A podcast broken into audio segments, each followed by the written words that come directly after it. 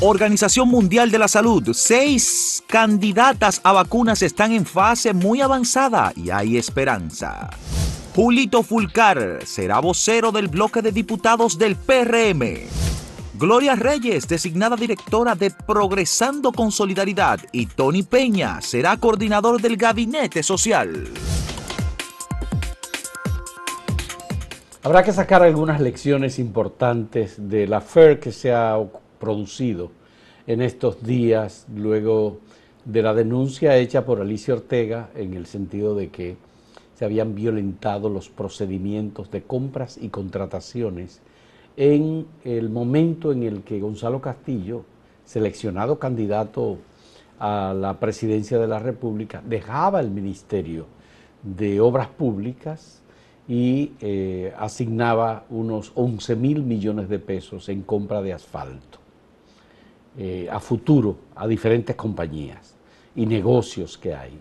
A propósito del tema del asfalto, que es un tema de muchas mafias. Históricamente ha eh, sido una de las, fuentes de enriquecimiento de quienes hacen negocio con el Estado. Entonces, cuando hablo de, bueno, lecciones, tal vez algunas reflexiones, porque la Dirección de Compras y Contrataciones en el mes de mayo emitió una declaración, una carta al Ministerio de Obras Públicas diciéndole que había violado los procedimientos, que ese no era la forma de asignar recursos por compra a futuro de eh, AC30 o de petróleo y de ese, eh, sí, eh, asfalto caliente. Que, le dicen hace 30, ¿qué le dicen? Hace 30.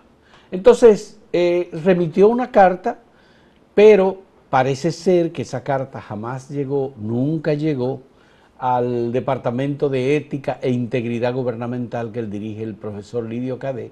Y Lidio Cadet acaba de remitir, antes de ayer, una carta a Alicia Ortega para finalizar como la labor de gobierno diciendo que en esa operación no se halló no se halló nunca ninguna irregularidad. Y una cosa, la carta está dirigida al ministro de obra pública. No, el informe de la Dirección de Compras y Contrataciones sí está dirigida al ministro. Pero eso es lo que te digo. la carta de, del profesor Cadet. Ah, no, no, no, no. Yo te digo es Alicia Ortega. Yo te digo la del ministerio, la de compra y contrataciones, se le dirigió al ministerio. sí, se dirigió al yo ministerio. Yo te lo digo porque. No a Alicia Ortega. Entonces. No, no, no, no. Lo digo es porque se supone que en todos los ministerios y dependencias públicas hay instalada un comité o una oficina de ética e integridad, que se supone que esas cosas deben ser vistas ahí, no deben pasar desapercibidas. Pero debemos revisar los procedimientos.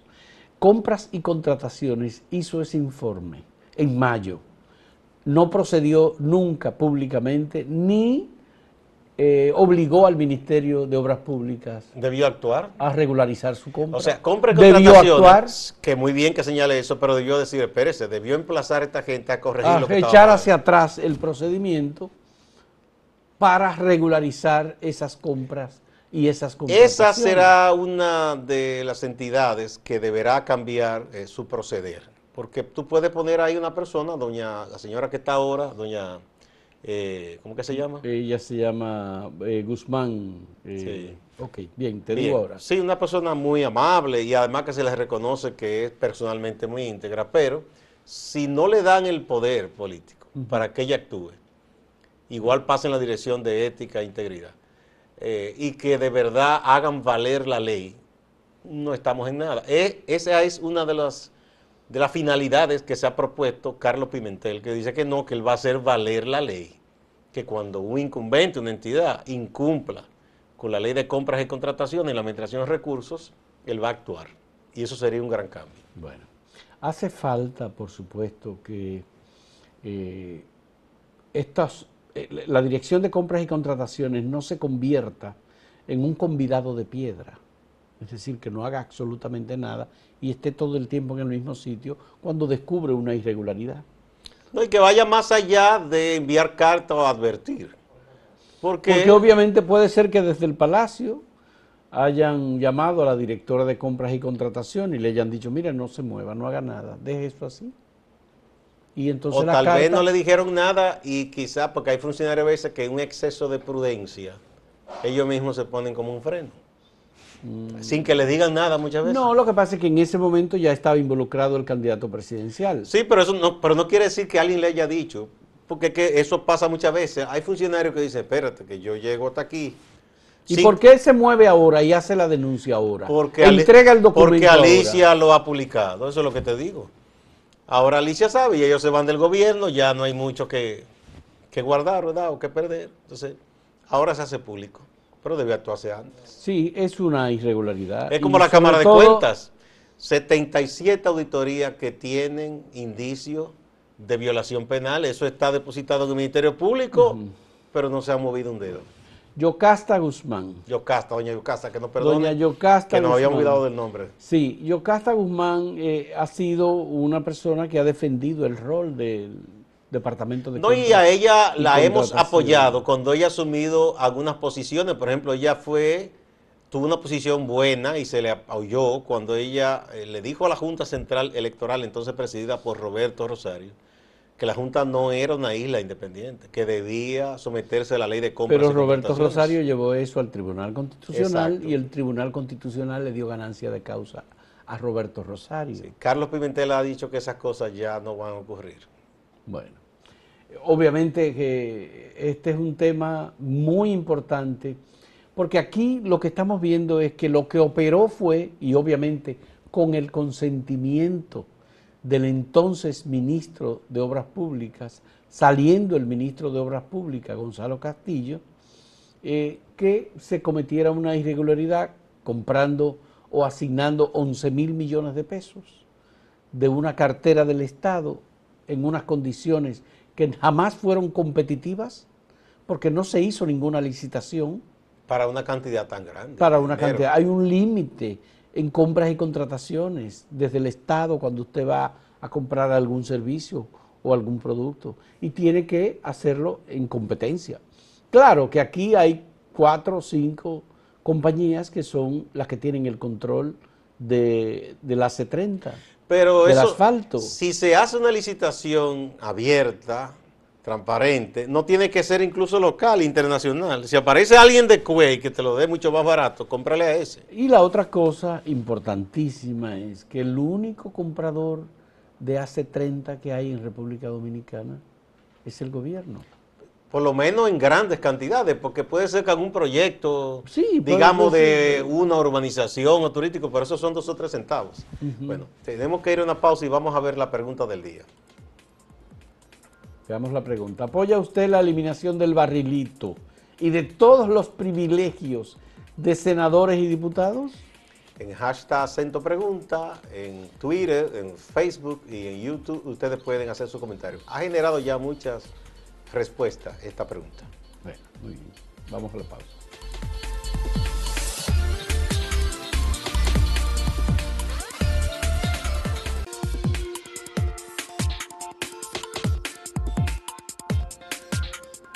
Continúan las designaciones, ¿verdad? Uno le dice nombramientos, son designaciones mientras tanto para el nuevo gobierno.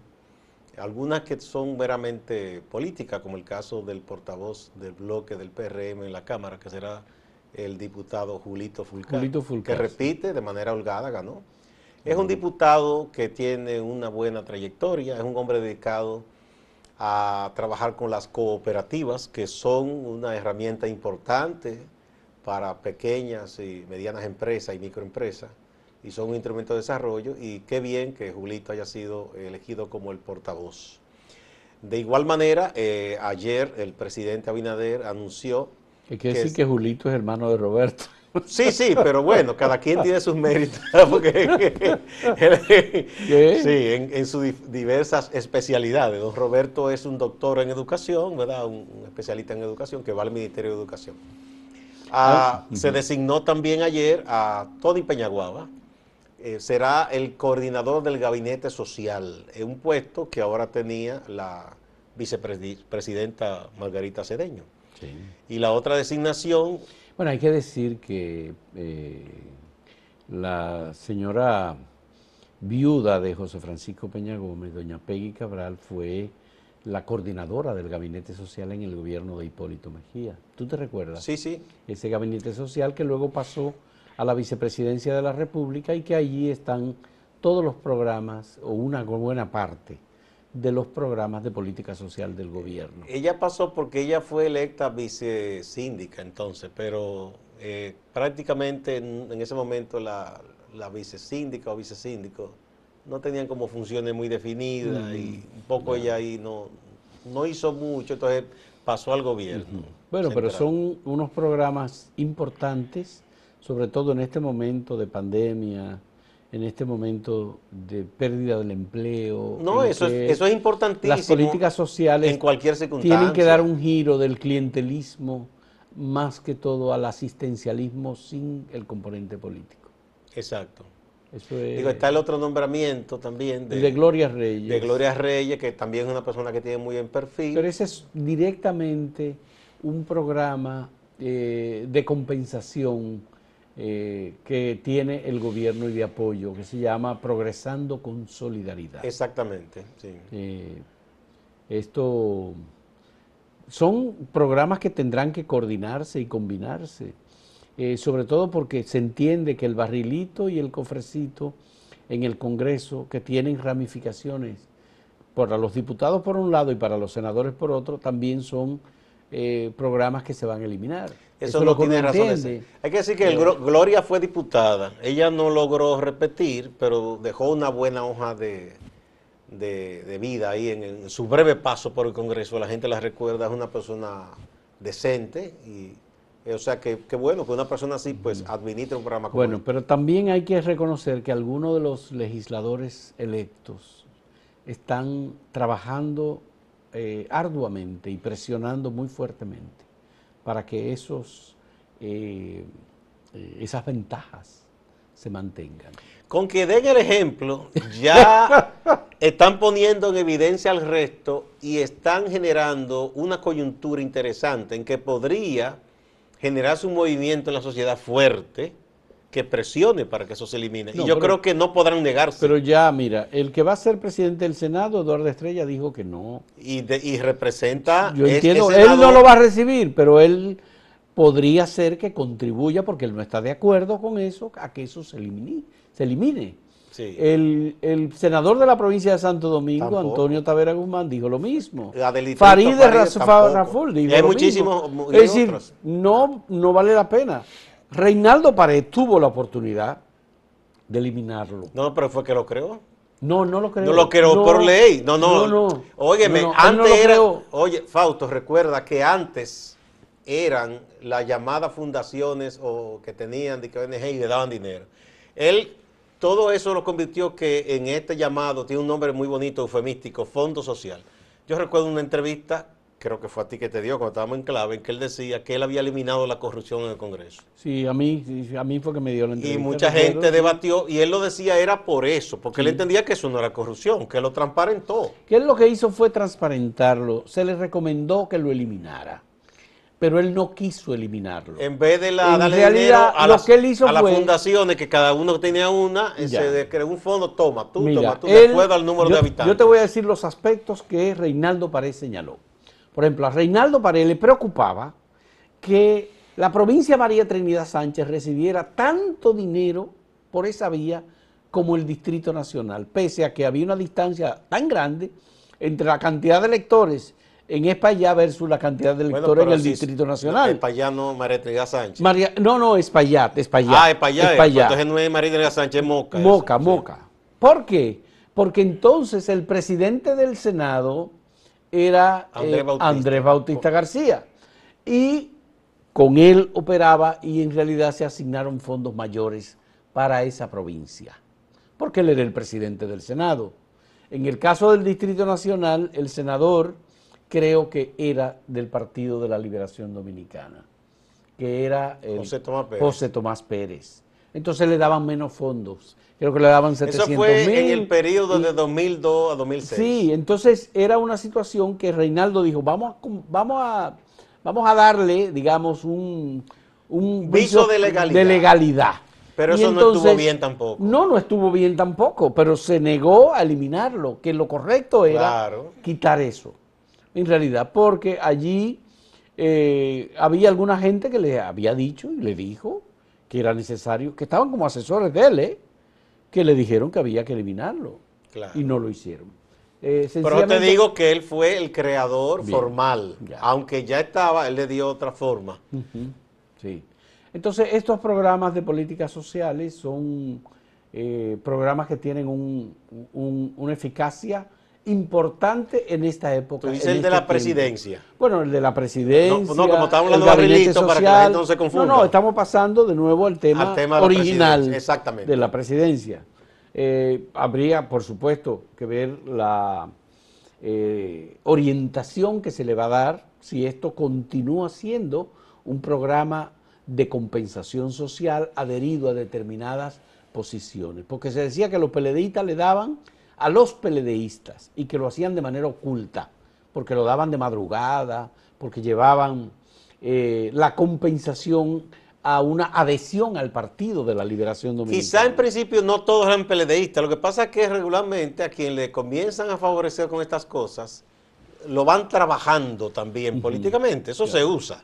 Nos dice, mira, tú sabes que si nosotros nos vamos, tú pierdes esto. Entonces, Por eso mucha gente todavía decía que era difícil ganar el PLD, pero parece que no, que las cosas cambiaron. Bueno, obviamente. Porque la gente entendía que ellos tenían unos votos cautivos. Cautivos.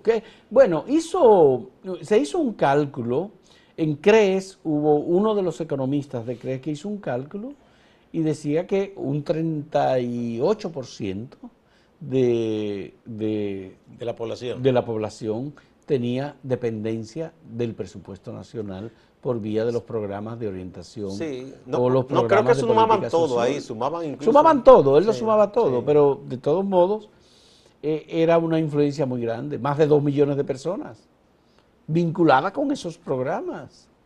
Entonces, obvio que eh, Vamos a ver qué tipo de cambio se puede hacer, eh, que será después de que pase esta Habría que ver la orientación Revisar y que eso sea más efectivo y que no sea puramente clientelar. Vamos a una pausa y vamos a ver la pregunta.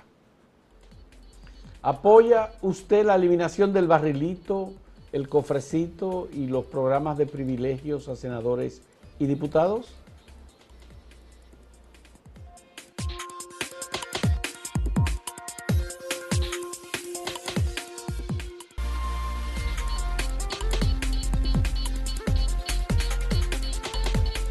Veamos algunas de las reacciones a la pregunta que presentamos sobre si está o no de acuerdo con la eliminación del barrilito y otros beneficios. Aquí María Eugenia Portela, mi opinión, barrilito y privilegios, todos cancelados, que se ajusten a sus sueldos, que bastante generosos que son. Lo demás es robarle al pueblo, está bueno ya. Aquí tenemos a Hermes Torres Ortega que dice no. Los legisladores han acostumbrado a la población a resolver ciertas necesidades sociales. Ese dinero no deben dejar de darlo. Lo que deben es transparentar su uso y poner reglas. El legislador que no lo coja se jodió. Si quieres reelegir, apúntenlo. Bueno. Vicente Rodríguez, claro que sí. Son solo empleados públicos.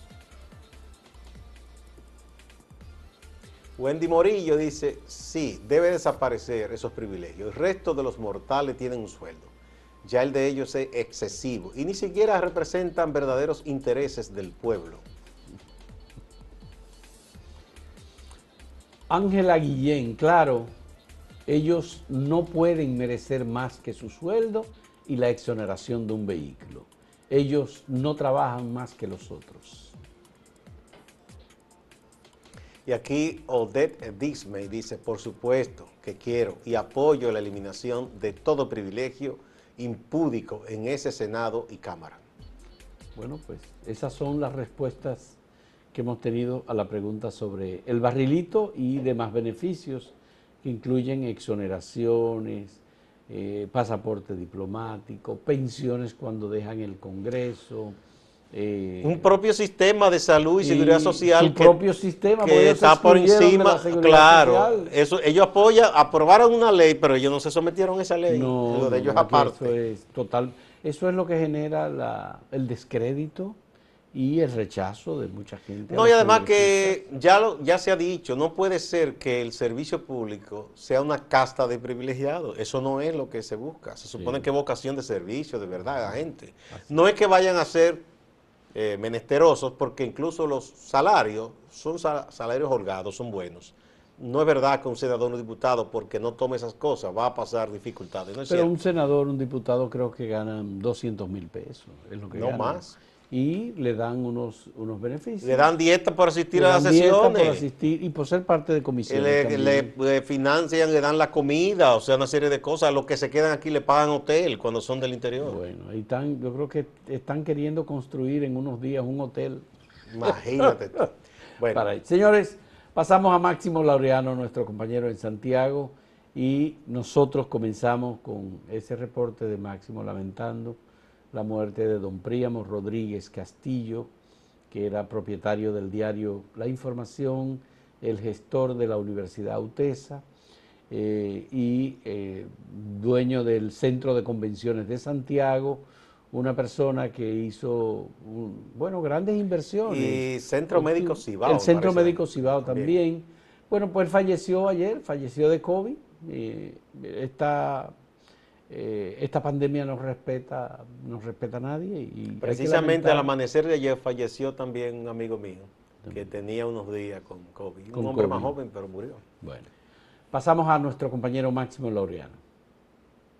Gracias. Santiago lamenta el fallecimiento por coronavirus de Príamo Rodríguez Castillo, rector, gran canciller de la Universidad Tecnológica de Santiago, UTESA Príamo además tenía que ver con otras empresas como el Centro Médico Cibao, el Centro Cultural de inauguración reciente que está en la Avenida Las Carreras, próximo al área monumental. Pero además era propietario del periódico La Información, un periódico que es toda una institución en términos periodísticos. Su fundación es de 1915.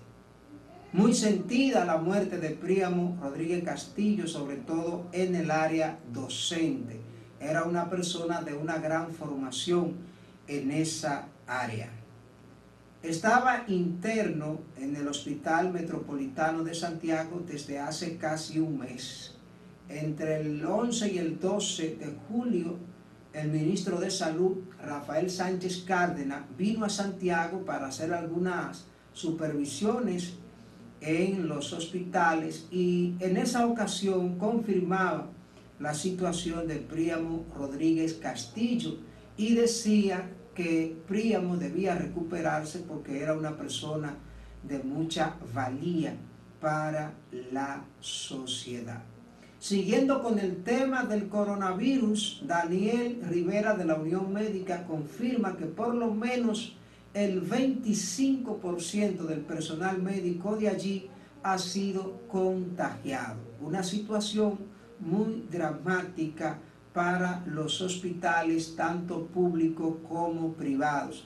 Veamos lo que nos cuentan los representativos de la Corominas otros de los hospitales privados en Santiago que están batallando con la falta de espacio para los internamientos. Eh, mantenemos 310 a 120 pacientes hospitalarios diariamente. Estamos por encima de la capacidad que tenemos. Los pacientes eh, muchas veces, eh, lamentablemente, tienen que amanecer en, la en cama, en el área de emergencia o en camilla, porque no quieren irse a la casa. La situación de Santiago en lo que va de la pandemia, se han procesado 22.578 pruebas. En los datos recientes del Boletín 140 del Ministerio de Salud Pública, solo se reportaron 68 casos nuevos. Los casos acumulados hasta la fecha son 7.296. Se han recuperado 3.061 personas. Han fallecido 164. Hasta el boletín 140. Pasamos a Cienfuego, la Junta Distrital de Santiago Oeste. Hay problema no se le ha pagado a los empleados. Me confirmaron que una parte de los empleados de limpieza se le pagó dos meses. Y que lo que ocurre es que desde el gobierno no se ha entregado el dinero que tiene que recibir esa junta distrital, que son 11.7 millones de pesos mensuales. Es decir, empezó a operar el 24 de abril. Tendrían que entregar mayo, junio y julio. Esto suma más de 33 millones de pesos. Preguntamos que con qué dinero entonces se pagó a algunos empleados y nos han dicho que se hizo un préstamo, que se hizo un préstamo, un préstamo para pagarle a esos empleados. Esperamos que no haya sido un autopréstamo, porque uno de los negocios del director distrital, Eddie Weiss, es prestar dinero. Uno espera que las cosas allí sean transparentes en ese sentido distante pero pendiente de lo que ocurre desde Santiago y la región del Cibao. Sigan con Acento TV.